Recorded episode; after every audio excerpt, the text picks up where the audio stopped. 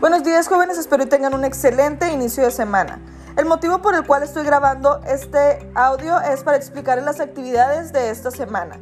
Recuerden que tienen de lunes a viernes para realizar las actividades y el día viernes a partir de 8 de la mañana se abre la tarea en la, cual, en la cual ustedes me tendrán que publicar las fotografías o el archivo donde ustedes hayan realizado las actividades.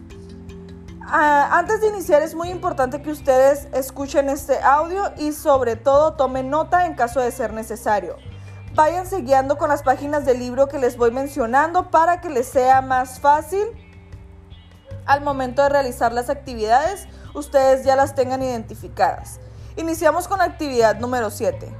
Van a tener que buscar cuatro conceptos, ya sea en un diccionario o en un internet. Y este, esos, de esos cuatro conceptos que ustedes investiguen, me tienen que poner dos ejemplos de cada uno. El concepto número uno es sinónimos, elipsis, pronombres y adjetivos. Recuerden que podemos buscarlos en internet o en un diccionario y mencionar dos ejemplos de cada uno. Posteriormente, tomando en cuenta el tema que ustedes eligieron en las investigaciones de la semana pasada, tendrán que consultar otras dos fuentes en Internet para complementar y para comparar la información que ustedes ya tienen.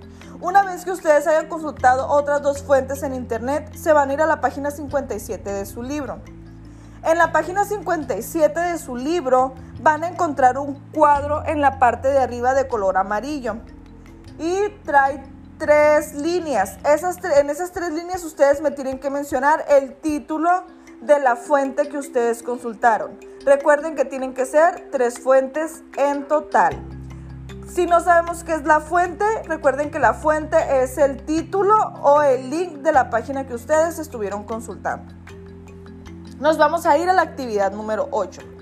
Tomando en cuenta la información recabada del tema que ustedes eligieron, se van a ir a la página 57 de su libro y me van a contestar la lista de cotejo que viene ahí. También viene en color amarillo y esta lista les ayudará a ustedes para complementar la información del tema que ustedes eligieron en caso de ser necesario.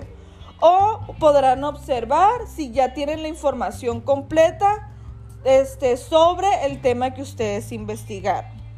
Una vez que ustedes me hayan contestado esa lista de cotejo me van a leer la página 57 y 58 de su libro. El texto se llama lectura y me van a subrayar lo más importante. Esa es la actividad número 8. Nos vamos con la actividad número 9.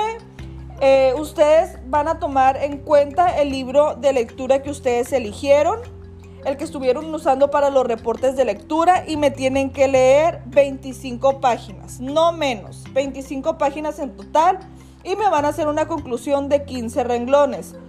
15 renglones en total, no quiero menos de 15 renglones. Por favor respeten los, lo que les estoy pidiendo porque me estuvieron mandando este, reportes de lectura muy cortos y no son nada explícitos. Entonces son 15 renglones en total, no menos, si no la actividad no va a ser revisada.